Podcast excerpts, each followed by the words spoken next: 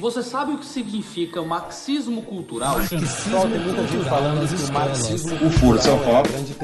esquerda.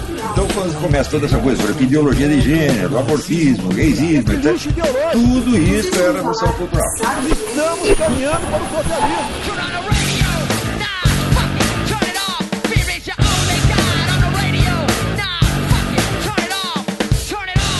Avante, camaradas! Estamos começando mais um Marxismo Cultural. Eu sou Flávio Vieira, falo aqui do vortexcultural.com.br e tô aqui hoje com o Felipe Pereira. Nossa, esqueceu realmente como, como abre, né, cara? Não é assim? Ah, sim, sim. Só É, aqui eu do Vortex pô. Cultural. Eu imaginei que você tá num lugar chamado Vortex Cultural. É, mas a gente está, mas nós estamos, mas a gente é, estamos. Começamos bem, A né, gente- cara? vamos que vamos. É o novo bem-vindo a bordos. É o novo bem-vindo a bordos. Aqui conosco, Júlio Assano Júnior. É isso aí, sobrevivendo aqui no bunker aqui. Cara. E agradecendo por estar no bunker. Sorte de quem pode estar trabalhando de casa num período como esse, né, cara? Porque, vamos combinar, tá fácil pra ninguém não.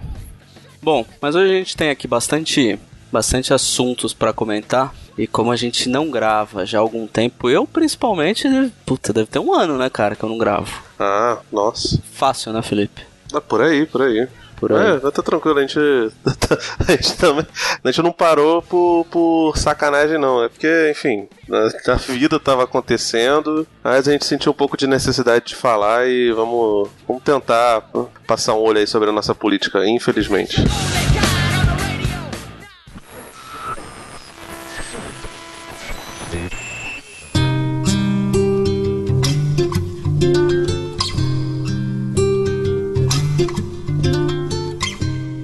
É, então, é, assim, a gente estava pensando sobre como começar a falar do, nesse episódio de volta, e evidentemente que a gente não vai ficar fazendo um resumaço de tudo que aconteceu desde a última vez que a gente gravou, eu e o Julinho, porque passou-se muito tempo e, assim, daria pra gente gravar. Depois do que aconteceu, um podcast por semana. Então, se a gente for relembrar absolutamente tudo que aconteceu, a gente vai morrer aqui, né? Então, não vai ser isso que a gente vai falar, né? Fazer um melhores momentos, né, Felipe? É, um greatest. Um, Greatest um, não sei como é que fala. cara. Um greatest do contrário, tá ligado? Que, tipo, só aconteceu é, desgraça, né? Mas assim, to- tomando é, como ponto inicial que está acontecendo uma pandemia, que essa pandemia fez com que o mundo inteiro parasse, que em a maior parte dos países é, civilizados fizeram uma quarentena, né? Como disse lá, como se diz lá na, na gringa, lockdown, é, e aqui no Brasil não houve de fato uma quarentena, pelo menos não da parte do governo federal, nunca houve uma palavra a favor disso, né? A gente tem tem além da crise natural do mundo inteiro, uma crise política e econômica, evidentemente pela parada de, de toda sorte de comércio, indústria e tudo mais. A gente ainda tem a nossa crise política particular que ocorre basicamente por conta do, do, do governo federal, né? E o ponto inicial que eu escolhi aqui foi uma fala do Eduardo Bolsonaro há um tempinho atrás, né, no, no mês de maio, no sentido de que, na verdade, não era uma questão de, de se aconteceria uma ruptura com, Com o as sistema instituições democrático que a gente conhece. né? Mas quando? É, e sim, exatamente, quando, né? As palavras dele falaram: quando chegar ao ponto em que o presidente não tiver mais saída e for necessária uma medida enérgica, ele é que será taxa- taxado como, como ditador. Então, assim, a gente percebe aí que não existe mais pudor nenhum em falar sobre, sobre romper com a democracia. A gente já vinha vendo, desde de, até anterior à subida do poder do Jair Bolsonaro como presidente, uma, um monte de manifestações que pediam as cinco, que pediam intervenção militar, de gente que ou não sabia exatamente o que, que era uma intervenção militar, ou tinha noção do que era e queria isso mesmo, né? Que, enfim. é, infelizmente o, o, o- o grau do fascismo foi subindo cada vez mais degraus, ou degraus aí, segundo o nosso antigo ministro da Educação. E, enfim, foi subindo, subindo. Só que a gente não via isso da parte das instituições. E agora vê. Vê o, o Eduardo Bolsonaro falando isso Mais tarde a gente vai falar um pouco sobre a. Não, não sobre a reunião em si, mas naquela reunião que houve lá, da suposta reunião que não teria um, um- uma bala de prata, que o Moro foi e liberou pra Globo e para outros órgãos de imprensa, né? E pra Justiça também.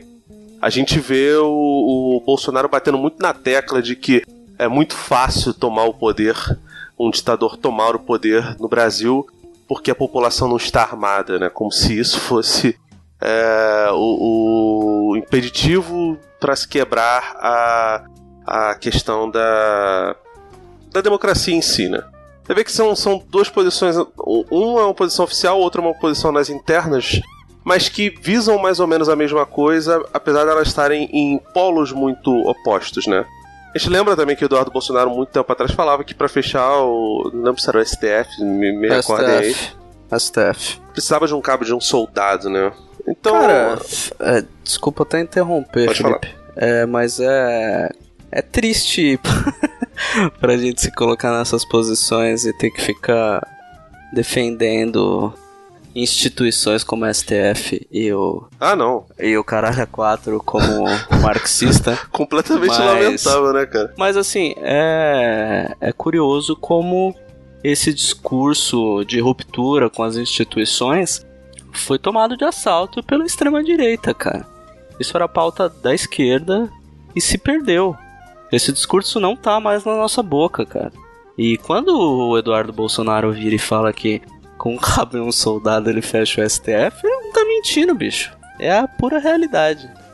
E assim como o Bolsonaro também não tá mentindo que quando ele fala de armar a população, né? De outro ponto, o, o Chaves entendeu isso muito bem. De alguma forma, a, a Venezuela se mantém ali, não só por conta dos militares, mas também por conta dessa, dessa esquerda armada que acaba dando algum suporte pro governo.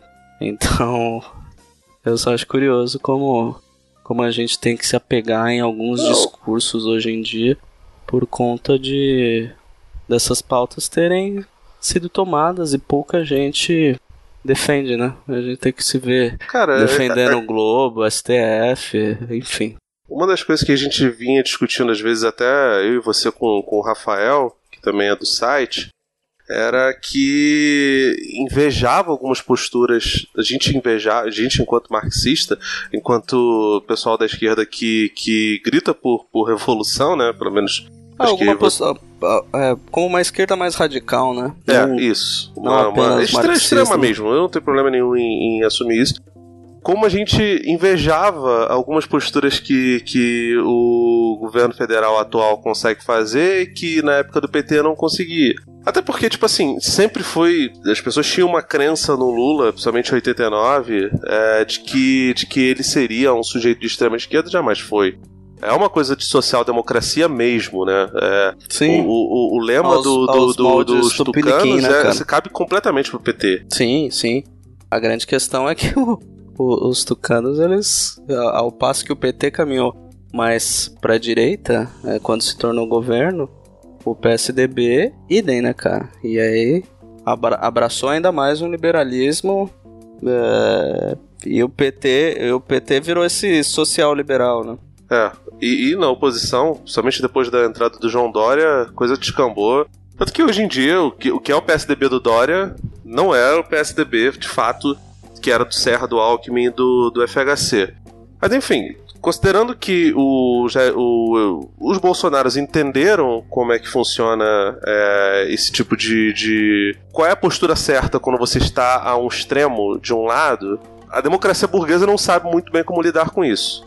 Você vê que o Rodrigo Maia, por exemplo, ele durante a, a época da pandemia, ele já foi protagonista de coisas, o- depois foi um, um mero coadjuvante, depois subiu assim pra ser, pode dizer que é um, qualquer, um né, super cara? protagonista durante É. um tempo, mas ele, fica alternando isso daí. Eu lembro que no começo da pandemia faziam filas pra poder conversar com ele, e hoje em dia ele é uma figura apagada, até menos apagada do que era há mais ou menos um mês atrás, que era quando a gente tinha, tinha planejado isso. E ao mesmo tempo houve uma aproximação do governo Bolsonaro de parte do que seria o Centrão, principalmente depois da saída do Sérgio Moro. É, e aí por isso. Eu não lembro se são só esses partidos, talvez tenha mais, mas era o PP, que era o antigo partido do Bolsonaro, né? O partido Do Maluf, né? do Maluf, do Dornelles aqui do Rio. Não sei se o Dornelles está vivo. Se, se não tiver, espero que esteja bem no colo do capeta. É, o PR, não lembro se estava. O PTB e o PSD do, do Kassab. Tanto do teve até- Kassab. É, o Kassab, inclusive, um dos grandes articuladores aí, falam que nos bastidores, para colaborar com o Bolsonaro na abertura do novo partido, né? A aliança dele. Que disso É. o Kassab entende bastante. O partido menos solidário de todos também, o Solidariedade. É verdade. Do, do, do camarada Paulinho da Força. Condenado. aí, né? É, pois Nossa. é. Pois Sabe é. quem tá no Solidariedade? O nosso querido Aldo Rebelo. Ah, sim, é verdade. Comunista, né, cara? Profunda Comunista. É. é. é. Comunista como o Roberto Freire, né? É, tudo bem. Exatamente. Mas exatamente. assim, me assustei, me assustei em profundo quando, quando, quando vi isso. Eu não lembro exatamente quais são, se são só esses partidos, talvez tenha um ou outro, não sei se é o antigo PR, né? Que hoje em dia O- aqui depois virou PR. O Bob tá super ativo aí na, nas É, redes tá. sociais, né, cara? Tira, tira Tá. foto com, com arma falsa, é um fofo, né? O Bob tá fazendo. tá fazendo oposição, cara, ao Bolsonaro. Inclusive, fica batendo em qualquer um que fala, porra, vai se aliar com o Luciano Huck. Daí ele fala, não, tem que se aliar e tal. É isso, né? Tem. Peraí, Bob? Bob Jefferson, você tá falando? Não, não, Roberto Freire, é que dentro do PCB tinha, Ah, ele tinha um caralho. apelido Susto, assim cara. de, de Bob. A galera chamava ele de Bob. Ah, tá ótimo, né? Agora que ele não é mais deputado, ele pode fazer essas graças, né? Ele pode. então. Enfim. é, Mas assim, considerando tudo isso, a gente vê que, por mais que no discurso o Bolsonaro tem essa, essa palavra de, de autoridade, o Eduardo Bolsonaro lá atrás e agora mais, mais recentemente em maio, aparentemente as Forças Armadas não estão tão dentro do barco com o Bolsonaro. Então, para isso, ele precisa fazer ali a sua caminha de gato, né? Ter pelo menos o suficiente de gente para barrar uma possível, um possível impeachment, né? Porque como a gente está numa época de pandemia em que as pessoas não deveriam estar na rua, mas estão na rua, estão trabalhando e fazendo essas coisas todas, é difícil que você junte é, uma, uma quantidade de, de, de pessoas mínima para fazer uma manifestação, especialmente uma manifestação contra o, o governo, né? Dado todo o, o cenário que tem hoje, né?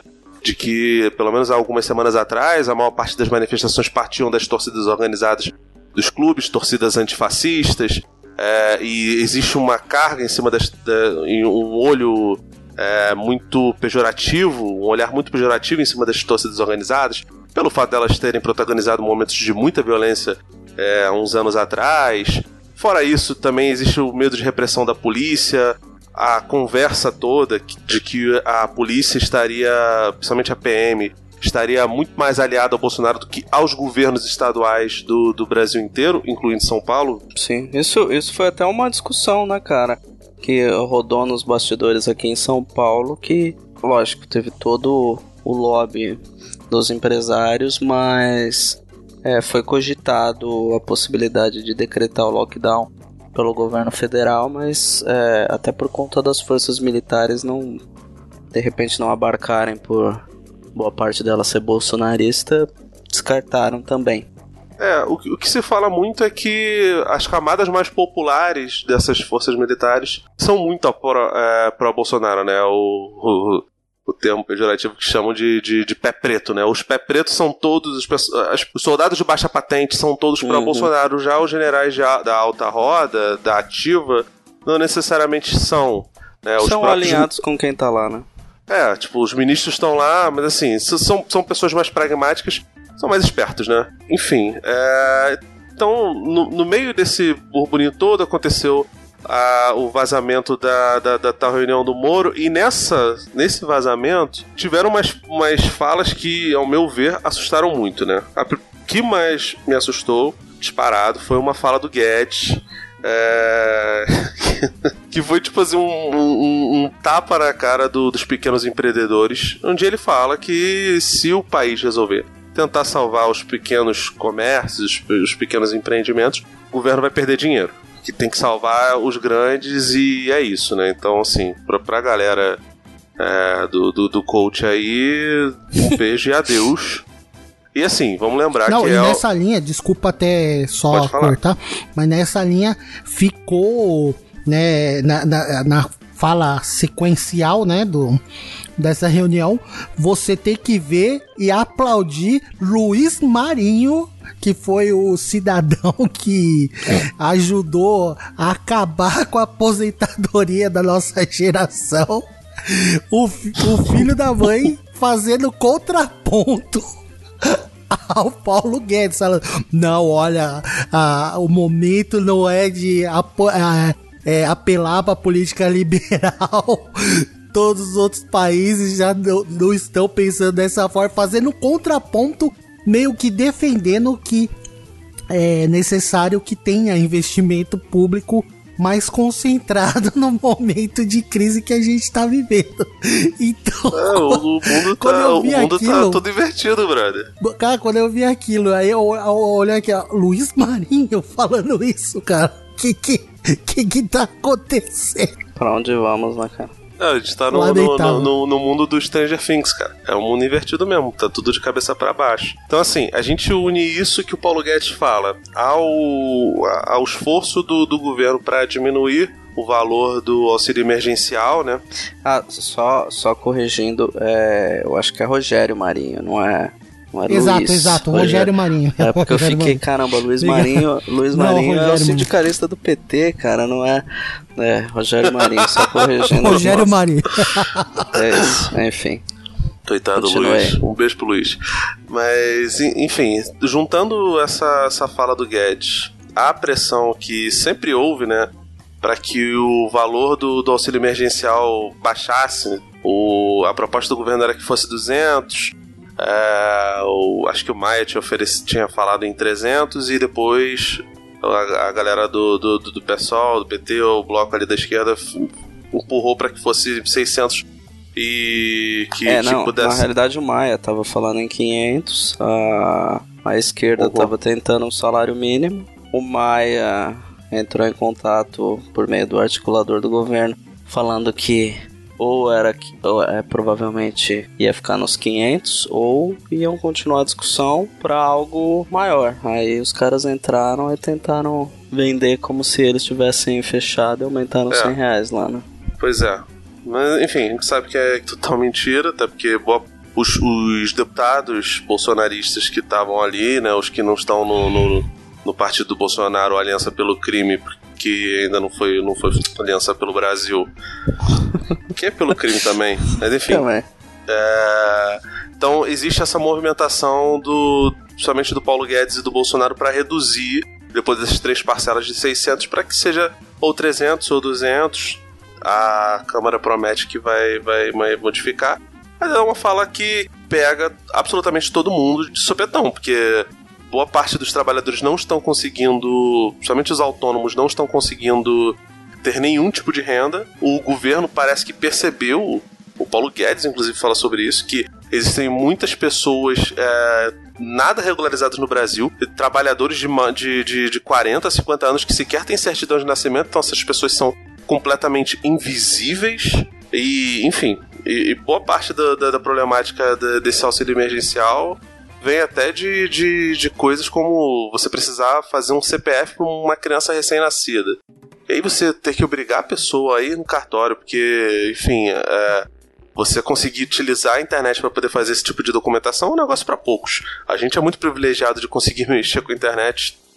É, boa, boa parte das pessoas em cidades grandes não consegue fazer isso, que dirá no interior e no interior dos estados que não são é, estados que têm tem grandes metrópoles, né? Porque uma coisa é você falar de São José dos Campos, que é uma cidade grande de São Paulo, outra coisa é você falar do interior do Piauí. Outra coisa é você pensar com- como as coisas acontecem na- nas cidades de Roraima. Ou, ou, enfim, é, é muito diferente, né? Então, fora isso, teve a sugestão do Ricardo Salles, né? O, de, de aproveitar que o foco da imprensa Ai, cara. tava no Covid pra passar a boiada. E, e ele não mentiu, né, cara? Porque é só dar uma olhada que a boiada passou e continua passando, né, cara? Tá Não, cara, passando, cê- cê tá pastando. É- é- Essa tá, reunião não, cara. tem, não tem causeiro. Todo mundo tá falando super certo. Sim. Assim, a- a- o, o problema é que o Moro ele chegou e falou sobre a. que não tinha bala de prata. Ele podia ter falado que não tinha bala de prata mesmo, né? Frisar. Que, enfim. Só serviu pra basicamente ratificar as coisas que todo mundo já sabia, mas.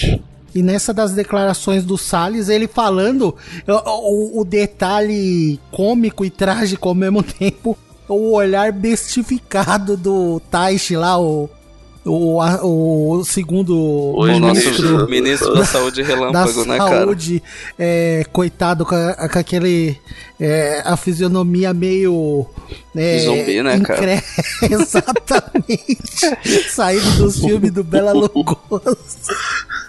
Nossa, ele tá muito. Ai, saindo Ele tá muito Homero. zombie flash eaters, cara, do Mas o, Lucio Fulci. mas- mas o cara foi firme nas convicções dele, né, cara? Não, mas Ah, ele tava. Ele isso, ficou né? besta ali, ele não acreditava. Porque no começo da reunião vem o, o, o Salles e fala isso. Aí mais pro meio da reunião vai o outro que tava do lado dele, o Aitraub. Ele falou, velho, só tem maluco aqui, cara. Ele só olhava assim pros lados. Não Porque- sabia o que dizer. Cara, porque é curioso essa reunião. Porque a gente passa algum tempo é, pensando se tudo isso não é maluquice ou se é coordenado. Logicamente tem estratégia nele, Uhum. em como eles se movimentam. Mas a maluquice, eles acreditam nisso, né, cara? Em muita coisa. Ah, total. É... Não, é, eu te- tenho certeza absoluta que tem muito teatro ali, mas eles de fato não parecem ser. É só você ver as falas do Weintraub. E, enfim, todo, todo o, o cuidadoso trabalho, principalmente do presidente, em falar a linguagem absolutamente do povo, em falar palavrão pra caramba, sabe? É, e, E- tem- e a gente tem a nossa esquerda fofinha falando, nossa, que coisa horrorosa, como ele falou palavrão, um, um presidente. Ah, Ah, gente- cara, eu vou te falar, eu tô, eu tô de saco cheio, tá ligado? Outro dia eu vi, o- vi o Haddad falando que ah, a esquerda é sensual, não sei o quê. Sensual do quê, parceiro? Sensual o quê? Pelo amor de Deus. Você olha pro. Eu eu adoro, Cara, sei que você também Haddad, adora. o Haddad, adora- o Haddad tá dando ótimas dicas Tá de bom. séries e tal. A gente tem que Ah, aproveitar nossa, isso, cara. tá ótimo. Comentarista de cinema, de série, ele indica certo, uns tá livros certo. interessantes. Não, é pra- pra- Não dá pra, pra- vamos- esperar vamos muito mais do que isso, cara. Desculpa, mas é isso aí. Vamos, vamos, vamos, vamos esperar a agenda cultural, a gente chama ele. E assim, aí o Haddad chega e fala Eu que. acho que era uma ah, boa, cara. Tentar chamar o Haddad pra você- agenda cultural, cara. É bom, porque pelo menos ele, ele veria os filmes, não ia me deixar falar Cara, sozinho quando eu ele virar tem contigo, muito, né? tem muito mais a contribuir, cara. Mas, cara, ele chega e me fala que, ah, nossa, a esquerda é mais sexual, não sei o que, os caras são travados. Cara, não são, são travados de absolutamente nada, cara. Tipo, o Haddad é o, o, o gerro favorito das mães, esse negócio todo, só que ele só consegue ser o gerro favorito das mães pro, pros cupincha dele, pro pessoal da esquerda, porque ele não consegue conversar com, com, com o resto da, da direita. Enquanto a linguagem do, do Bolsonaro é uma linguagem é, completamente universal, cara. Tipo, ele, ele fala de, de, de um jeito, assim, tosco do jeito dele, não sei o quê, e evidentemente que assim, ah, nossa, nunca numa reunião de, de trabalho você conversaria aquilo dali, porque, né, é um ambiente formal de qualquer forma. Ok, não seria, mas tipo, Cara, o Cook não Sinceramente, foda-se, cara. Porque, tipo, no, no final não das contas, eles estão. Eles... Realmente imagina... Nossa, cara, sei lá. Deixa eu ficar quieto. Eu, eu tenho muito pra falar sobre a esquerda, mas isso vai ficar pra outro episódio.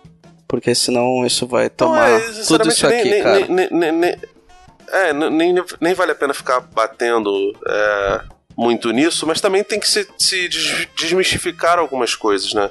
Assim, eu, eu até acho que uma boa parte das pessoas que estavam reclamando dessa reunião falava que, ah, nossa, ela será a geração. Vai ser a gênese de muitos memes, de muito, vai alimentar muito as, as hordas bolsonaristas e não sei o quê. E, de fato, teve muita gente que estava repercutindo dessa forma, né, do- dos apoiadores. Mas eu até achei que foi pouco, cara. Porque poderia ter sido muito, muito pior. Muito pior. É, Aquilo ali poderia realmente ter alimentado eles de, de, de, de um jeito.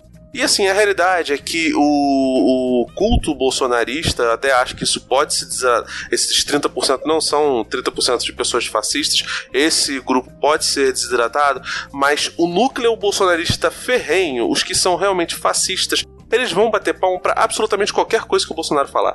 Pra absolutamente qualquer coisa que os ministros dele falarem. Não, e vão disputar pra subir no, no reconhecimento do próprio Bolsonaro, porque ah, f- fazendo uma análise assim, já de uma forma, eu fazendo né, de uma forma mais pragmática a respeito disso, era o que foi o que aconteceu nessa reunião. É tipo, a reunião começou com o Bolsonaro falando um monte de merda, cobrando que os ministros dele se posicionassem de uma forma mais como dizer assim, mais espiri é, não espirituosa, não, mas mais assintosa, não sei. De uma forma Uhum. mais firme, de uma forma mais é, direta com a mídia pra defender ele e o plano de governo dele que é a desgraça lá. E aí cada um começou a sol... a reunião era um briefing de um projeto. Ela virou uma puxação de saco de todos os caras tentando puxar cada um mais o saco do presidente. Foi isso que aconteceu, cara. Pra mim não tem. Não, tem é, o lance aí deles pensarem tal. Ah, não, eles, eles têm um, um método nessa loucura deles, eles acreditam naquilo. Mas a síntese da verdade, na minha opinião, é essa. Tipo, é tipo assim: ó, o chefe chegou pra vocês e falou: Ó, time, vocês não estão representando. E aí cada um começou a falar: Não, eu tô representando, olha o que eu tô fazendo aqui. Ah, tô fazendo isso, tal, pra atingir os objetivos. E aí virou um. O, o que era pra ser uma apresentação de plano virou um, um sei lá, um- uma prestação de contas de cada um querendo ser mais extremo que o outro pra o, o, o Bolsonarinho ficar rindo lá no final e falando, não, eu Não, sou mas- até moderado perto desse aqui e tal. Foi isso, cara. Ah, pra essa, mim leitura, tem essa, segredo. essa leitura é correta. Essa leitura é correta. É, é meio isso mesmo. A fala do Weintraub, toda a postura dele, né, posterior a isso, né? O Damares também. Uma é- série é de bem, outros que é vieram bem, depois. É bem, é bem isso mesmo. E a, a última É, fala é que, que, eu tinha. o, o Weintraub ele trucou, né, cara? Ele trucou. Ele só esqueceu do detalhe de que o Bolsonaro já tava alinhado com o Centrão. E não tava disposto a, a bancar a maluquice Dele até o final, é. até aquele momento, né? Até o final. E Que Weintraub foi o que foi, aconteceu. foi a né? cabeça que o Bolsonaro teve que entregar contra gosto, mas entregou. Mas é um cara que eu não sei. É, certamente ganhou um palanque e pro cenário institucional, sei lá. Eu acho que se ele não tiver Não, é- é- é uma um capivara cara- nas é um é um costas, ele pra- volta forte pra alguma outra coisa aí. Pior dos cenários, pra se- deputado federal e tal. é um cara pra se preocupar, mas assim, é, acho que é diferente do Moro, por exemplo, que precisa ficar ativo pra ser lembrado, porque saiu em cisão com o Bolsonaro. Ele é um sujeito que, que realmente sai, sai fortalecido. E um dos motivos que falam pra ele ter, ter saído é uma questão de vaidade do Bolsonaro. Eu sinceramente não consigo ver desse jeito. Eu também não. Eu acho Porque, que foi tipo uma assim, cabeça que o Bolsonaro teve que entregar. Sim, tipo, A contragosto, inclusive. por Porque mais que ele seja... era núcleo duro. Eu não vou chamar de núcleo ideológico como a Globo News é, gosta de chamar, porque dá uma impressão de que os outros não têm qualquer viés ideológico, né? Quando no fundo Ah, todos nunca. a agenda ultraliberal tá ali, reacionária e todo o restante, né? É só, Sim. só muda o grau de loucura como os caras se comunicam. Na prática é isso. É, então, pra mim é. é- Não existe essa do, do núcleo ideológico. É o núcleo duro dele. Os caras mais pancada da cabeça. Que vai até, a gente pode até até o fim. É os caras que, que, que resolvem em manifestação sem máscara. Isso, os caras exato. que acham comer que- hot que- dog que no pode- meio da multidão. É isso, cara. que eles que acham que pode que pode falar é, abertamente que, que quer prender o STF, não sei o que, os Exato. vagabundos. En- Enfim, isso realmente tem. Existe essa, essa postura maluca, principalmente da parte do, do, do, do, do Weintraub, e eu acho ele um sujeito perigosíssimo pra caramba. Que inclusive né? E- ele e o irmão dele era conselheiro do Luciano Huck em 2018, quando ele estava cogitando se lançar candidato a presidente. Então, Ah, devagar com a nossa, dura, galerinha aí que acha que o, o Luciano Huck tá do nosso lado agora. Ah, cara. Ah, velho, as pessoas estão. As pessoas se iludem com o que elas querem se iludir mesmo, cara. Mas. Assim, aconteceu o que aconteceu, ele saiu, só foi é, comunicada a saída dele é, posterior à viagem que ele fez para os Estados Unidos, ou seja, ele entra nos Estados Unidos como como um Ministro? funcionário do, Do governo? isso, como ministro do governo, né? Portanto, ele não precisava mais daquele, daquele tempo de isolamento, né? Porque os Estados Unidos fechou as fronteiras com, com o Brasil e, enfim, precisa ficar acho que duas semanas, se eu não me engano, num outro país para que, para que finalmente a pessoa tenha a liberação para entrar nos Estados Unidos. E ele burlou isso simplesmente. Então corre o risco até dele, dele de, se, se levarem a sério, acho muito difícil levarem, dele ser deportado e dele voltar pro Brasil com o rabo entre as pernas, né? E, enfim, a indicação dele lá pro Banco Mundial, mesmo ele tendo feito um trabalho tão maravilhoso como ele fez no, no Banco Votorantim, que, né, é, descansa em paz. É, Então- a co- a, coisa é um pouco pior, né? Porque os Estados Unidos, eles é, restringiram, né, a entrada de, de brasileiros. Não foi nem esse lance de, de quarentena, né? É, uma das poucas exceções, eu acho que era para integrante do governo, né? Como ele tem esse o caráter diplomático, né? Por ser autoridade governamental, ele entrou é, e passaporte diplomático, tal, tá tranquilo. Mas Entrou na enfim, baseada, continue. né? Mas é isso, cara. Assim, é, é muito bizarro que isso aconteça.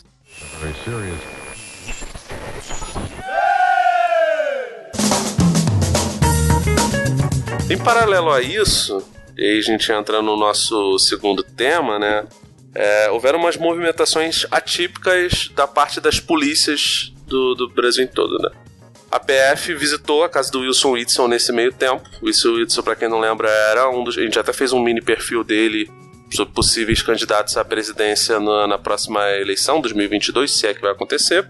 Já era, né, cara? É, Só se a agora, coisa tipo mudar assim, muito, jogou- né, cara? Mas aparentemente já era, né? É, a gente. Eu não sei se você chegou a ouvir, mas a gente lá mesmo. Eu, eu lá. O, o, o Julinho ainda levou um pouco mais de fé. Eu falei, cara, esse cara é, é balão de ensaio. Ele não, não, não rola até lá, não. Ele tem que se concentrar em tentar manter o, o governo do Estado e, pelo visto, vai, vai ser difícil, porque a Polícia Porra, mas Federal. ele, mas ele tava, ele tava surfando bem, cara, na onda da pandemia. Deu uma de Dória, assim, bateu de frente com o presidente. Eu acho até que, ele foi mais uma- enérgico que o Dória em alguns pontos, Sim, sabe? sim. Ele tentou É porque, fechar assim, o ele estado não- ele no não- começo da, Sim, da ele- pandemia. São Paulo não Sim, tinha ele foi- decretado ainda e ele já queria Sim, fechar o exato, estado. exato. Algumas coisas que nem era, nem era coisa do governo, né, cara? Não era atribuição estadual, ele tava lá fazendo Não, ele, tal. ele deu. Ele deu uma trava no bispo, ele deu uma trava no, no Crivella, o Crivella queria liberar as coisas todas, ele falou, não, não vai, enquanto eu estiver aqui não vai.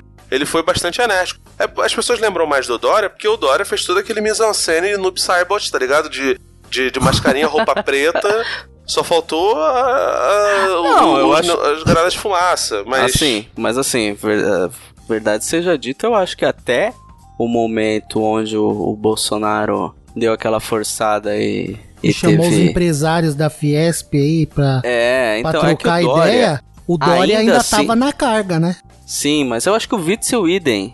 É que o Ah, é que Dória, o, é que vez o ou Witzel outra, não teve a potência e a durabilidade que. por causa do processo de impeachment, né, cara? E vamos combinar, o São o Paulo... Iabas, né? porra, é o Iabas maior- prejudicou É, ele. o São, São Paulo é o maior PIB ainda do Brasil, fica mais fácil bater de frente o, o Dória que o, o Witzel, né? Principalmente depois de chegar o processo de impeachment, né? Sim, Mas sim. eu acho que até então os dois estavam assim. Não, e o caso também é que o Witzel, apesar de- do, do ato como executivo, como poder executivo, né? Como representante principal do poder executivo, ele mostrar e agir e tal. E, por outro lado, o traquejo político dele foi péssimo, já era péssimo e só se demonstrou pior porque ele não conseguiu manter a governabilidade dele, né? Agora ele tá aí. Não, Passando nenhuma. uma. Ah, mas, mas, mas aí fica é, também assim, cara, eu trabalhei aqui na, na prefeitura de São Paulo e algo assim que eu entendi muito rapidamente nas poucas conversas que, que era necessário ser feita com o governo estadual é que assim, algo que foi muito bem feito e continua sendo aqui em São Paulo é o aparelhamento de Ministério Público e da Justiça aqui em São Paulo pelo PSDB. Isso se mantém. Então, assim, para um cara que acabou de chegar na política, tava surfando em uma onda, aí bateu de frente, não tem aliados políticos como tinha, tá ainda, sabe, engatinhando na coisa, é mais difícil, né? O Dória tem toda uma máquina que o PSDB sabe mexer há, sei lá, né, cara? 30 anos. Não, e, e- e o Dória, o Dória, bem ou mal, ele foi dois, dois anos prefeito, um ano e meio, mas ele tava lá. Ele sabe, pô, cara, ele, ele, ele é um sujeito que tá dentro do- do- dos governos há muito tempo. Ele, é, ele não é um alien da política. O Witzel é. E o Witzel chegou aqui no Rio mudando tudo, tudo.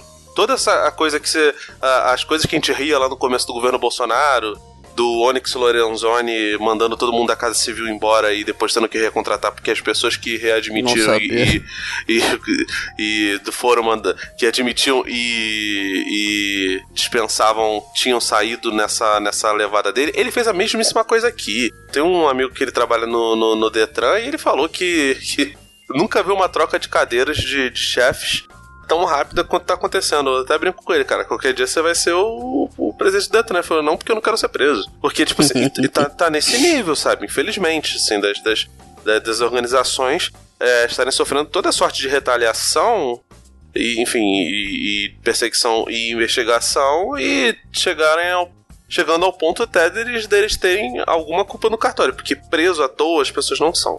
Mas enfim, a gente não tá, não tá, tá falando disso, a gente tá falando do, de- E o dessa companheiro movimentação. Lula? E o companheiro Lula? O que, que tem companheiro Lula? Foi preso, pô. Tira isso da edição, tá, Júlio? Você é maluco, cara. Você, mano, nem fala. Nossa, se eu começar a falar de Lula aqui, não, vai, não Nem vai me fala, prestar, cara. não. Nem me fala. Fiquei três horas conversando com meu sócio, ele tá revoltadíssimo com o PT, cara. Ah, mas tem que estar. Enfim. é, Enfim. Ainda dentro dos, dos. A gente vai falar de coisas boas pro governo e depois dos, dos nossos queridos reveses. É, teve o papinho lá do PGR, né? Que é o Augusto Aras. Tá Nossa, flagrantemente. Esse aí, meu Deus do céu, cara. Esse aí é aquele que se tirar raio-x do testículo do Bolsonaro, ele tá lá, né, cara? Porque, porra, Tá tô mesmo. pra ver, cara. Tô pra ver um PGR, cara, que faz função de advogado-geral da União, igual esse, velho. É bom que isso aí diminui o número de órgãos do Estado, entendeu? O Estado fica menor. É, ele condensa a PGR com a Eu, né, eu cara? acho, Deixa tudo eu, junto. eu acho uma merda vocês falarem isso, porque qualquer hora bate um vento e isso aí vira de verdade institu- institu- institucionalizado. E pra desinstitucionalizar é uma merda. Mas assim, ele tem feito. ele- nossa, cara, ele tem trabalhado assim flagrantemente a favor do, do, do- do governo, principalmente agora na, na CPI das fake news, né? E, enfim, a gente lembra, cara, um tempo atrás, é porque agora parece que aconteceu isso há 20 anos, mas o Janot falou várias merdas, falou que, que pensou em matar o Gilmar Mendes, e assim, e ele tava fazendo, tipo, totalmente poker face, cara. Ele tava. Ah, não, Eu, gente. eu cogitei comprar o livro do, do Janoda. Eu falei, não, cara, minha pilha é tão grande. Cara. Tenho tanto gibizinho, tanto livro mais interessante aqui pra ler. Deixa pra lá, né? Ah, cara? mas eu acho que deve ser, deve ser engraçado, pelo Deve menos, cara. ser, exato, é, leitura, exato. Pra, le- leitura, leitura pra, pra cagar, cara. De repente, Cara, ah, eu vou, eu- um dia eu vou, vou acabar lendo já, essa porra. já, já deixa a indicação, é o Tormenta da Thaís Oyama, que é aquela jornalista, acho que da Folha, que inclusive fez umas perguntas cretiníssimas assim ao Ciro Gomes lá no Roda Viva. Ficou perguntando pra ele de Venezuela, velho. Eu fiquei, caralho, cara, pandemia, o- puta, enfim. Mas ela tem um livro muito divertido sobre o primeiro ano de governo do, do Bolsonaro, assim, que vale a pena, cara. Aquelas coisas de fofoca de bastidores, né, cara? Ele não sabe se é verdade ou não, mas de fato me diverti lendo. Então fica a dica aí. Ah, não, isso aí é porque já, já deu a dica no meio mesmo. Dica cultural adiantada já. Dica cultural. Não é muito cultural, mas enfim. É mais meio um momento. É o Léo Dias da política, né? É, exato, exato. Léo Dias tá- chegou aí, mas a Thaís Oyama já fazia um pouco a função dele. É, pois é, cara. A fama tem um preço e eu vou cobrá-la. Mas diria Thaís Oyama e Léo Dias também. Então, assim, e, e, enfim, e recentemente o, o Bolsonaro até falou que se tiver uma terceira vaga durante o mandato dele, né? A gente tem que lembrar que esse ano é o Celso, né? Que Celso que, que se aposenta. Ano que vem tem mais um que agora não vou me lembrar o nome. Mas assim, aparentemente tem duas pessoas na frente do, do, do Aras. O Aras seria um terceiro. O que me faz até perguntar, assim, pensar bastante se uma dessas vagas não é pro seu Sérgio Moura, parceiro. Porque, cara, eu tô achando que eles estão extremamente. Sabe, O com, Moro? com dedos, Ah, os acho que dois. não, cara. Acho que ah, não. cara, eu não sei. Porque assim, um deles provavelmente vai ser o, o ministro terrivelmente evangélico, como disse o Bolsonaro, se ele não cair até lá, acho difícil ele cair até a, a aposentadoria do, do Celso, né? Que se não me engano é outubro ou novembro desse ano. Assim, existe essa, essa vaga aí, né? Então a gente percebe que uh, os, os prós do, do governo nesses últimos meses foram ataques ao, ao Witzel que deram muito certo. É, a, a ida do. Somente o escândalo em relação às contas superfaturadas é, dos respiradores do Rio de Janeiro e essa ida da Polícia Federal fizeram que, com que o, a votação para o impeachment fosse unânime para retirada do, do Whitson, né? O Whitson recentemente até fez uma manobra, ofereceu secretaria para o relator, né? Só lembrando que o presidente da Câmara dos, dos Deputados do Estado do Rio de Janeiro é o siciliano, que é do PT, e que até então, até um pouco antes da pandemia, ele estava é, caretando praticamente todos os projetos do, do né? O que o Whitson propunha, ele estava tava fazendo. Então você percebe que houve uma- um processo de fritura muito rápido nesse meio tempo. E obviamente que existe tipo um- um- uma pressão em cima do governo federal para que os deputados votem ali.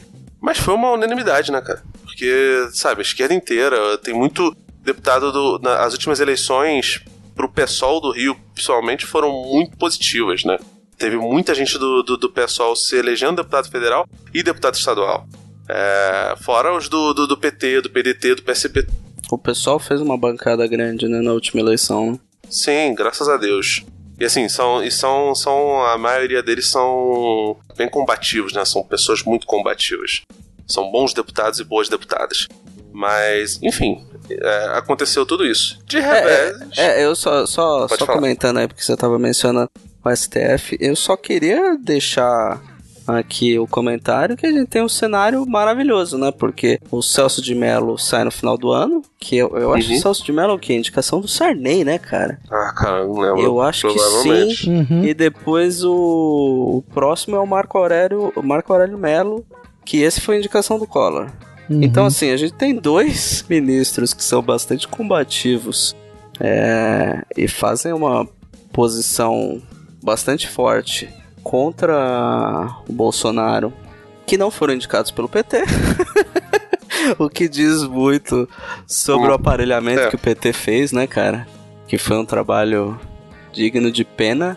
E a gente, diferente do PT, a gente sabe que o Bolsonaro vai fazer isso bem feito, né, cara? Vai colocar alguém lá, tipo o Augusto Aras, que vai votar do jeitinho que ele pede. É, vai colocar o. Sei lá, entrega na mão de Deus aí. Vamos ver o que, que vai ser do, do STF a partir do, do segundo semestre de 2021, que não teremos mais Celso de Mello e Marco Aurélio Mello ali dentro. E o próximo é o Lewandowski, que aí foi indicado do Lula, né? E é um dos caras ainda um pouco mais firme, junto com o Mendes e tal. E aí o resto sente e chora, né? Porque Fux, Faquin, Barroso, Toffoli, até o Alexandre de Moraes tá, tá melhorzinho que essa galera indicada pelo Ah. PT, velho. Puta que O pariu. Lex Luthor, ah, cara, um dos reveses do bolsonarismo nos últimos tempos, inclusive, foi por conta das atitudes do nosso Lex, né? Sim, Lex, grande Lex, grande Lex. A, a Meu milícia professor de bolsonarista direito lá. constitucional, inclusive. Pois é, o, a milícia do- dos 300 lá, não do Thiago Ventura, essa é muito boa. Já viram esse, esse vídeo do Thiago Ventura? Já, maravilhoso. É muito legal. Outra dica cultural, é. Aí, ó. Tudo que as pessoas queriam, né, cara? O Léo Dias da, da política, Thiago Exato. Ventura, Muito bom. Digas. É, enfim, houve, né, toda aquela movimentação da Sarah Geromini, né? O nome dela? Jeromine, tem que chamar pelo nome, né? É, exatamente. Eu não. Não o nome de nazista que ela usa. Não, mas ela já usava esse, esse, esse nome quando ela era lá do, do, do- do- das rádios Quando? lá. Ah, sim, mas ela continuava sendo nazista, né? Enfim, é, ela foi, foi presa. Essa altura do campeonato já estava falando da possibilidade dela ser liberada com tornozeleira eletrônica. A gente faz apostas de quando ela vai gravar um vídeo quebrando a tornozeleira com uma marreta e filmando. Não, ela já saiu, tá? Ela já tá. Já tá Ah, passeando já aí saiu? de torno, tornozeleira eletrônica, sim. Gravou vídeo, Ah, inclusive. entendi. Será que a, que a tornozeleira dela é rosa? Não sei, cara, não sei. Acho que não, porque, enfim, deve ser. Não deve Acho ser que não, vermelha de porque nem a Damares aguentou ela quando ela foi pro ministério, né? Trabalhou lá com a É, Damares, acho que nem a teve- Damares aguentou a maluquice da, da Teve pequena isso. nazista. Teve isso. E assim, a prisão dela acabou sendo ofuscada, porque, se eu não me engano, se não foi no dia, foi no dia seguinte aconteceu é, o encontro da, da, da Polícia Civil de São Paulo com o Fabrício Queiroz. Ô, Queiroz, Queiroz. E aí, cara, abre um negócio que, assim, uma gama de, de, de situações bizarras, assim, desde o ponto do, do Flávio Bolsonaro há um tempo atrás ter lançado o ato falho de. Isso recentemente, cara, depois que, o, que o, começou o processo de impeachment do Whitson, dele falar que o Whitson ficava me ligando, falava com o Queiroz, que era um cara trabalhador, não sei o quê. Eu falei, caralho, é, o cara tá depois, foragido, né, cara? parceiro. Como é que você fala um negócio desse? Tipo, enfim. é, é, Outro dia eu tava discutindo com um amigo meu, eu falei pra ele, ah, ato falho. Aí eu, então, exemplo de ato falho. Eu falei, porra, se eu tivesse que fazer um dicionário ilustrado, eu botaria essa fala do, do, do, do Flávio Bolsonaro do lado da palavra ato falho, porque é impressionante, cara. É um negócio que só Freud mesmo pra, pra, pra, pra explicar, né?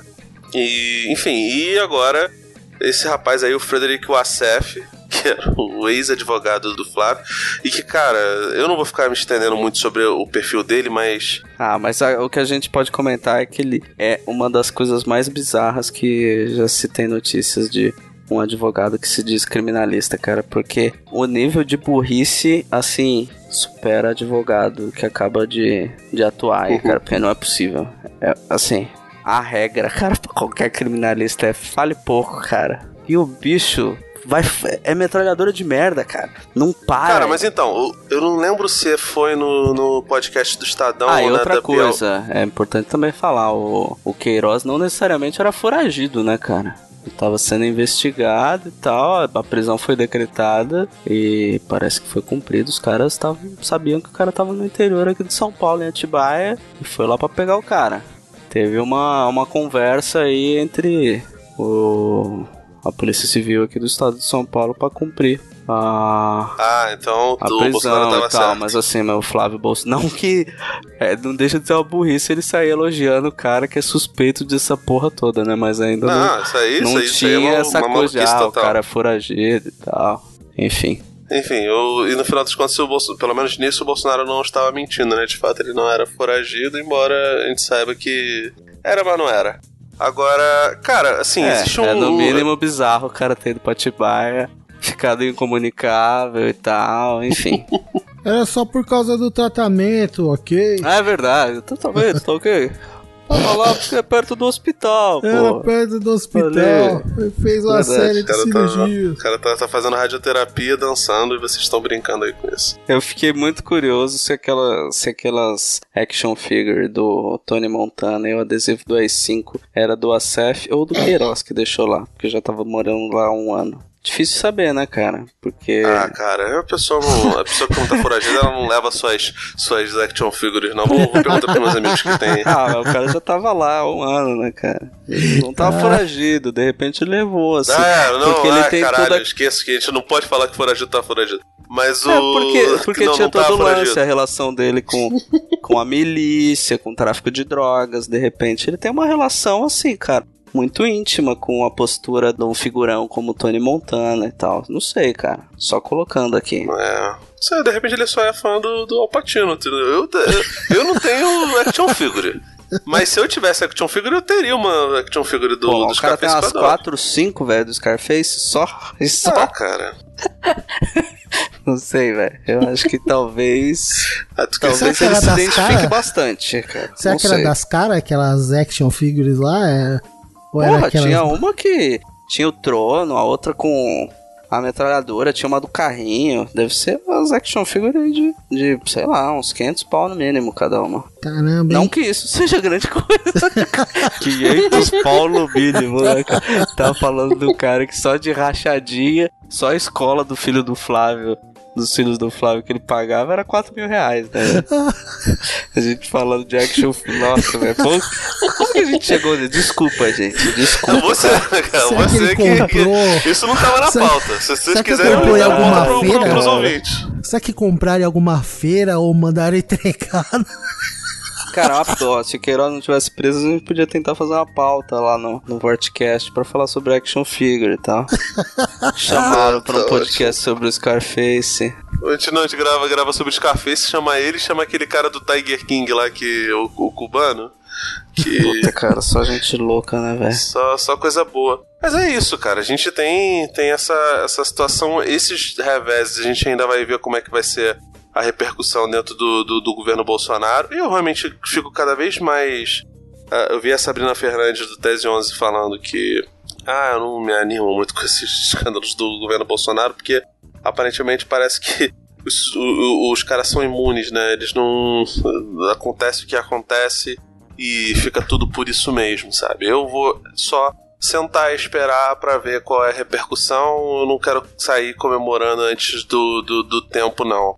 Acho que esses 30% das pessoas é, que, que apoiam ele ainda em algum momento devem desidratar, talvez não a tempo de, de, de se fazer impeachment ou qualquer coisa do gênero. Mas, assim, isso é um, pro- um, um processo gradual. E, enfim, eu espero que aconteça o é, rápido o suficiente para que ele não seja é, reeleito. Ao Essa foi a opinião dela ou é a sua corroborando a dela? Desculpa. Essa, essa opinião é a da Sabrina toda ou, é, ou uma parte dela é você corroborando a opinião Não, não, dela? não. O que a Sabrina falou foi só em relação a não se animar muito com, com essas Eu coisas. também não me animo, Ah, tá. principalmente da, da aliança dele com o Centrão agora. É. A desidratação das manifestações já também já dá um bom cenário. Agora, hoje é dia 25, ontem foi aprovado a privatização da água. E é isso, é privatização da água. Não tem outro nome para dar. Sabe? Passa boi, passa boiada. Então acho que isso diz muito sobre qualquer aspecto otimista de qualquer coisa. Eu acho que quem pode se fuder nessa história toda é o Flávio Bolsonaro. Não acho que respinga pra muito além dele. Não, e relativo a isso, sendo bem pragmático também, relativo a esse caso, realmente não deveria, não deveria respingar. Só, só respingará se porventura se, por causa do, da- do, do ímpeto do, do Bolsonaro pai, que é um maluco pra ficar arrumando, comprando a briga dos filhos, entendeu? Essa que é a questão. Sendo mas- bem pragmático, entendeu? Porque Não, a sim, realidade existe é que isso, a mas- questão é do filho dele mesmo. Então, Sim, até porque já saiu uma decisão da, da, Câmara, da Câmara Criminal do, do TJ e do Rio que ele conseguiu a, o foro especial, né? ah, julgaram, né? Julgaram, É, julgaram. no Então, dia da assim- gravação, julgaram aqui. É, então já tem o Não, mais assim, um mas, é, né? mas é importante também, também falar que, assim, por mais que o Bolsonaro seja um, um cara que goste de ficar interferindo nas causas dos filhos e talvez esse, ímpeto maluco dele faça. Cara, não só coisa- isso, né, Felipe? Eu acho que a gente tem que saber identificar bem as coisas, porque ele que colocou os filhos na política, E o Queiroz é amigo dele antes de ser amigo do. do... tá lá por causa do Jair Bolsonaro. O Jair Bolsonaro empregou é, parentes do Queiroz em seu próprio gabinete. Então, assim, Uhum. isso. Se tem algum chefe de qualquer esquema, se é o Bolsonaro ou não, eu não sei. Mas que ele sabia e levava a parte dele nessa história toda, disso, cara, Não, Não, tenho isso também dúvida. não tenho dúvida. Isso não É, tenho pois dúvida. é, então assim. A grande que questão é os se chega nele ou não. É só essa. Che- Tem que colocar os pingos nos is, porque assim, só falar, ah, nossa, é, enfim, eles vão lutar a vida inteira deles pra, pra, pra descolar completamente a imagem do Bolsonaro do Queiroz. E assim, é, boa parte das nossas reclamações em relação a, a algumas posturas da esquerda partem disso de, de o pessoal não conseguir conversar a língua do povo na maior parte das vezes, né? Assim, você vê, o- o existe, né, não, não tanto por culpa dele, é um cara que eu, que eu considero muito simpático dentro do, do pessoal da esquerda moderada, né? Mas boa parte dos, dos comerciantes aqui do Rio não gosta da figura do Marcelo Freixo. E, cara, é fogo, né? Porque, tipo, é uma sacanagem é, o, o, o pessoal julgar o Marcelo Freixo desse jeito e, por exemplo, cagar completamente pra situação do Paulo Guedes. Pro próprio Paulo Guedes faz, falar o que falou, tipo, abraçar dentro do bolsonarismo a tese de que, ah, foda-se o que esses caras vão fazer. Se a gente investir dinheiro no- no- nos pequenos empresários, a gente só vai perder dinheiro. O governo federal não tem isso, não dá pra ser caridade, não dá pra fazer essas coisas todas. Enfim, é. E, e não É se que essa descola parte essa da imagem, por exemplo, do, do, do, Freixo, entendeu? Desculpa. É que essa parte da reunião, ela não foi nem highlight, né, cara? Pois isso, é, isso cara. é muito lamentável. Essa parte, é, não, falando sério, agora, tipo, nessa, nessa parte dessa reunião, eu acho que a reunião toda, como um todo, deveria ter tido, a, a mídia deveria ter explorado melhor ela, entendeu? Em relação a dar highlights da- das diversas áreas. Na verdade, focou Moro, nas Moro, é. declarações mais bombásticas e no caso do Moro, e ficou por isso mesmo. Agora, realmente, eu concordo que essa fala do Paulo Guedes, ela é grave e os comerciantes, se não fizerem lá o contraponto deles nesse exemplo que você tá dando, eles realmente estão errados e tal. Mas é que quem assistiu é as duas horas do, da fita? Pouquíssima gente assistiu, entendeu? Eu mesmo no dia eu não vi, eu assisti dois dias depois. Na verdade, eu não assisti, eu, eu fiquei ouvindo em como se fosse podcast, entendeu? Em áudio. Peguei, Ah, coloquei cara. pra rolar e fiquei ouvindo. E aí sim você vê as declarações, aí você pega e. Ah, não, realmente, isso aqui é grave. Agora. É, se isso não foi highlight na mídia, se isso não nem apareceu, não teve nenhum tipo de matéria em jornal grande dando destaque a outras declarações. A esquerda também não fez nenhum tipo de apelo, não sei. Eu também não tenho visto muito podcast e tal, não sei como que foi em relação a isso. Mas, é, entendeu? Se, você, se as pessoas elas não têm como nem saber que aconteceu isso, elas não têm como cobrar, entendeu? Já o Freixo Os tá podcasts aí, sim. falaram muito a respeito, o, o, o, Julinho, mas ainda assim é um negócio pra nicho, Ah, não, né? é, o, que, o, que, é, o, que me, é. me- o que me pega muito, cara, é que, tipo, primeiro esse, o, o mito do Moro inteligente cai completamente, porque ele não deveria ter entrado com essa. essa, essa Somente pra passar em Globo Nisso Ah, o negócio cara, todo. O negócio na inteiro. verdade, não Ele foi tinha que ter que editado. entregou, né? Chama Então, o Júlio, não, mas edita não a porra do que negócio e manda, porque senão. que- Mas, gente, vocês têm Mas dúvida ele que não foi, trechos. mas não foi ele que entregou também, né? Tem, Não, tem que não, claro lembrar, que não. né? que- Ele que só quem mencionou, o Bolsonaro foi falou o- que tinha. Então, e quem e aí foi lá o, o de Mello lá, né? Uhum, Pediu. falou, ah, se tem, então beleza, falou, traz assistiu, e aí ele decidiu monocraticamente lá falar: não, tá bom, vou liberar a fita aí e todo mundo vê. Não foi um, Uhum. bem um vazamento, né? Foi uma liberação do, do conteúdo pra todo mundo e ver. outra, vocês têm dúvida que a imprensa bolsonarista, enfim, essas redes de WhatsApp que eles têm, não pegou vários trechos dessas coisas com as falas do Bolsonaro, mandando o governador tomar no cu, falando que tem que liberar pro povo ir pra rua porque o povo precisa trabalhar, senão vai morrer de fome. É, tudo isso. Cara, isso que pega, velho. Porque, gente, vamos, vamos ser pragmáticos. Não é pra ser pragmático, não é pra ser pé no chão. A gente sabe que o discurso do Bolsonaro é uma merda, porque ele tem a responsabilidade de dar condições para as pessoas ficarem em casa.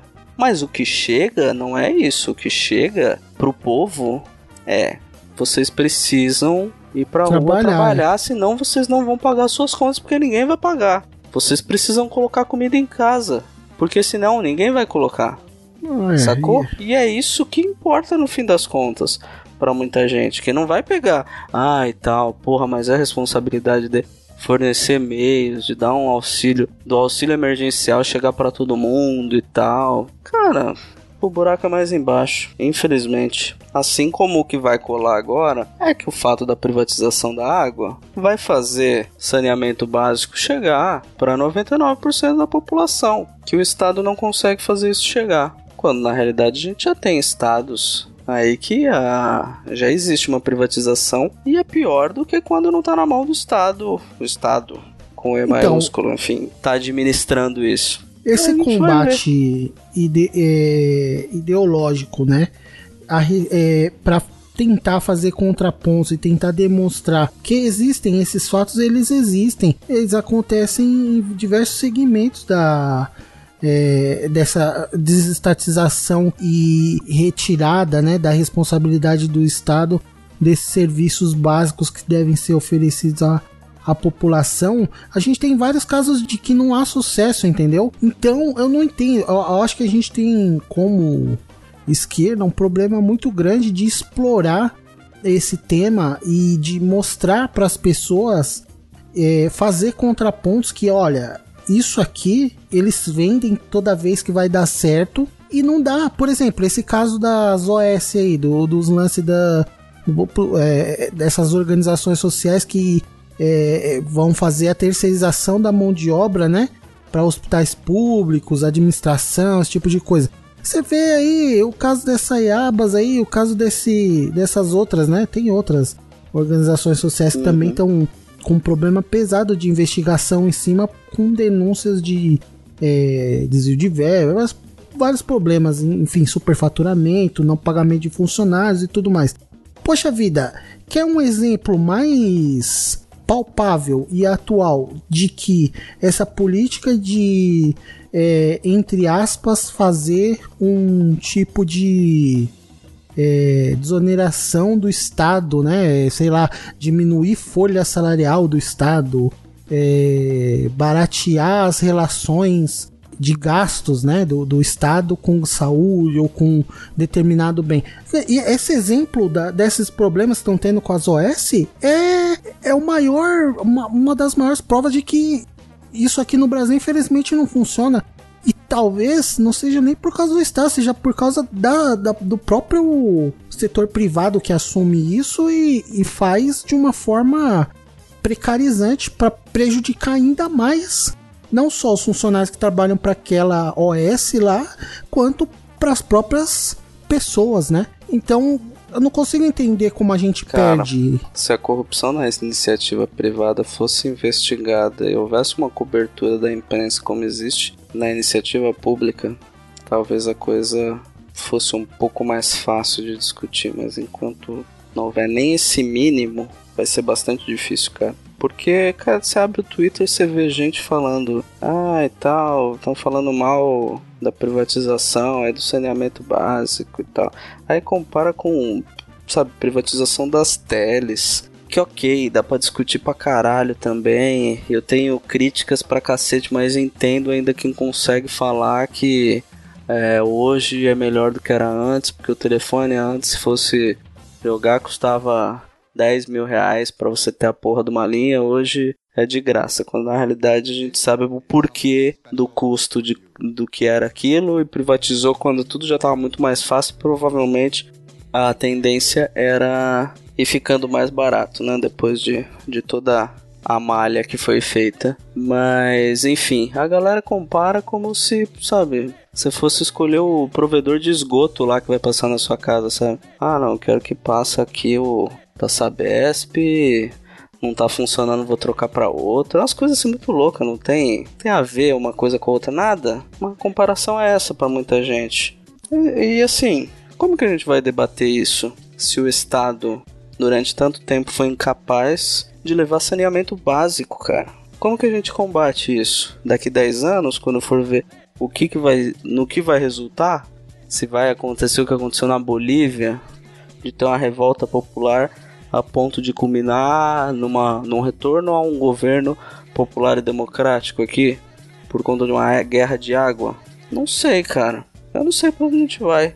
Eu tô cada vez mais pessimista, essa é a realidade. E, sei lá, Estamos terminando isso aqui de uma forma meio pessimista, mas mas eu acho que não dá terminou- pra ser muito nunca diferente, terminou cara, otimista, tá né, cara? complicado. E daí a gente tem supostos trabalhistas que certamente fariam Brizola revirar no túmulo, sabe? Fazendo é, malabarismo aí pra tentar defender essa porra. Então, difícil, velho. É, cara, realmente não tem muito pra onde, pra onde correr, não. A gente tenta achar alguma luz no, no, no fim do túnel. Enfim, no final das contas você ainda fica nessa situação de, de, de precarização de trabalho. Por outro lado, tem, tem o lado pessoal. Enfim, é, é um dos, dos aspectos que a gente iria, iria falar na pauta que eu tinha anotado para antes, né, para semanas atrás, era sobre a abertura do, do comércio a gente vai ter uma noção de como vão ser os números daqui a muito tempo, porque, por exemplo, lá no Rio Grande do Sul é, voltaram a fazer uma quarentena um pouco mais rígida e em São Paulo não tem. Então, logo logo a gente vai ter números, né, caso não sejam maquiados, de, de São Paulo, como está funcionando hoje, apenas os pulmões, e como está funcionando, por exemplo, no Rio Grande do Sul. Tudo bem que não tem nem comparação, né, a quantidade de casos que tiveram em São Paulo e, e, é, no sul do país, mas um estado resolveu abrir e outro não. E a gente também não vê muito indício de possibilidades políticas viáveis fora o bolsonarismo. Então, ah, nossa, nós somos 70% não sei o que, ao mesmo tempo que também não tem uma. Não existe uma movimentação. Todas as pesquisas hoje em dia apontam que as pessoas que estão na liderança é Bolsonaro e Moro, sabe? Cara, pois é, a gente pode não ter Bolsonaro, mas a gente vai ter que conviver com o bolsonarismo por algum Ah, isso- tempo ainda. é, e não vai ser pouco, cara. Eu acho não que vai isso é um pouco. preço da nossa geração que Sim. a gente vai ter que Sim. enfrentar ainda durante muitos anos. Isso aí não vai. Não. Mesmo que ele não, não se eleja em 2022 e que tenha eleições em 2022, que tudo aconteça, isso ainda vai molestar a nossa geração por muito tempo ainda. É. a gente vai sofrer com fascismo mesmo, cara. Porque, assim, ah, talvez nem todos os bolsonaristas sejam, né? Tem muita parte de, de, de religiosos e conservadores, né? Que a Globo News gosta de chamar de, de ala conservadora e tal, mas de, de ala ideológica e tal, mas é, tem uma boa parte deles que são fascistas. Ah, sim, que muita é um gente governo- otimista não, fala que são cara. 10%. É um governo proto-fascista, assim, descarado, não tem como falar qualquer coisa em contrário, não. E tá aí, cara, tá posto na sociedade. Esse ovo da serpente, da serpente aí já tá. Já rachou e a serpente já tá aí andando, cara. Essa é a realidade. Uhum. A questão é como combateremos isso. É, cara, tem que, tem, que, tem que se fortalecer mesmo, tentar conversar com as pessoas, uma vez que a, a pandemia não tem nem sinal de arrefecer, mas uma vez que as coisas comecem a normalizar, as pessoas precisam ir pra rua e precisam se organizar. É, rechaçar, rechaçar completamente qualquer manifestação que não tenha bandeira, tal. a gente viu o que aconteceu em 2013. Não pode se repetir isso, pelo amor de Deus. E nessa, é, até quando eu fiz a pergunta mais, de forma mais decisiva há uns 10 minutos atrás aí pro Felipe, se era o ponto dele ou o ponto da, da Sabrina lá, a fala Sabrina. toda, nesse ponto eu vou fazer meu ponto, que é que, cara, infelizmente, da situação atual que tá, eu vou saborear qualquer vitória mínima que eu tenha É, mas é. que eu mas é. tenha qualquer dia a mais que eu viva e qualquer eh, desgraça que aconteça com esse governo É, mas é miserável isso aí, aí que só fustiga a classe trabalhadora aí. Bom, é isso, galera. Algo além, Felipe? Não, é assim mesmo. Julinho? Não, é isso aí. Bom, gente, dessa vez vamos ficar sem indicações culturais aí, mas pra próxima a gente retorna, quem sabe num tom mais é, ameno, vamos ver. Não promete É. não, cara. Eu não é, eu acho que não vai ser muito fácil não. Mas enfim, quem sabe pra falar um pouco do que tá rolando na esquerda, é, as privatizações aí que tem, que tem rolado, pandemia. E trazer algumas indicações culturais aí pra dar uma desbaratinada também. E esperamos que a gente consiga voltar na próxima edição num período Menor, menor, né? de tempo, né? que não demore mais de seis meses, né, cara? É, bom, é isso, galera. É, se cuidem, cuidem dos seus, porque a pandemia tá aí, continua mais forte do que nunca, então nós só temos nós. Pra isso a gente não pode esperar muito, não. Cuidem dos seus e até a próxima.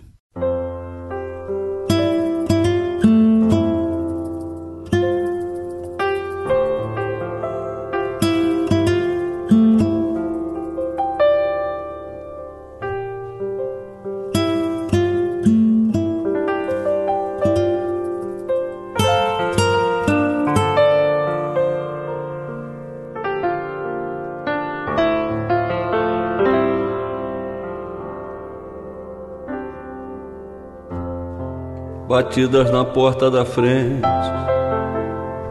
É o tempo.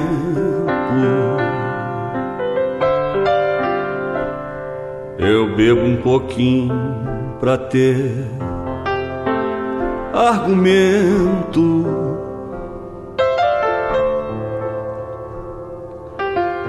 Mas fico sem jeito calado e ele ri.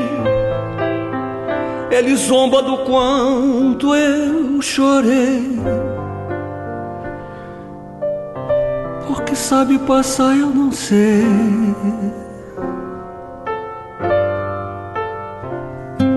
Num dia azul de verão, sinto o vento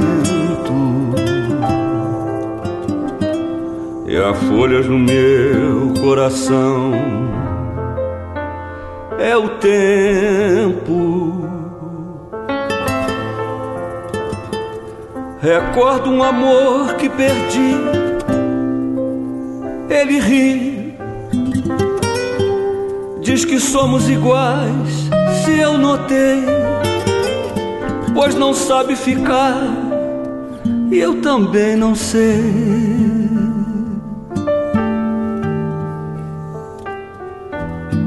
E gira em volta de mim. Sussurra que apaga os caminhos, que amores terminam no escuro, sozinhos.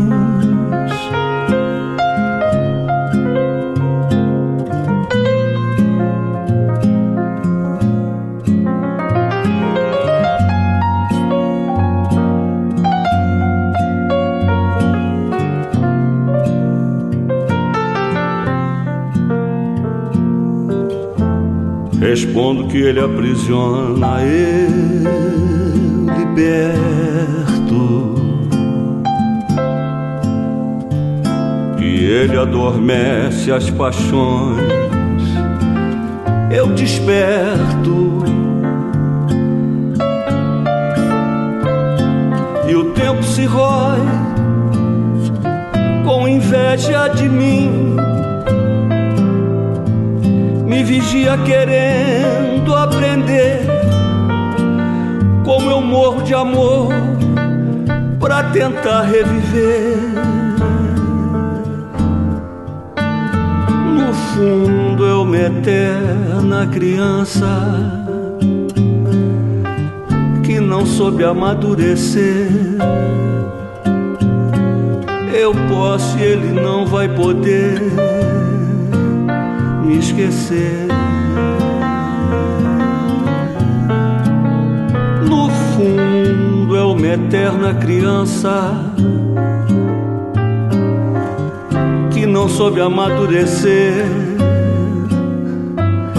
Eu posso, ele não vai poder me esquecer.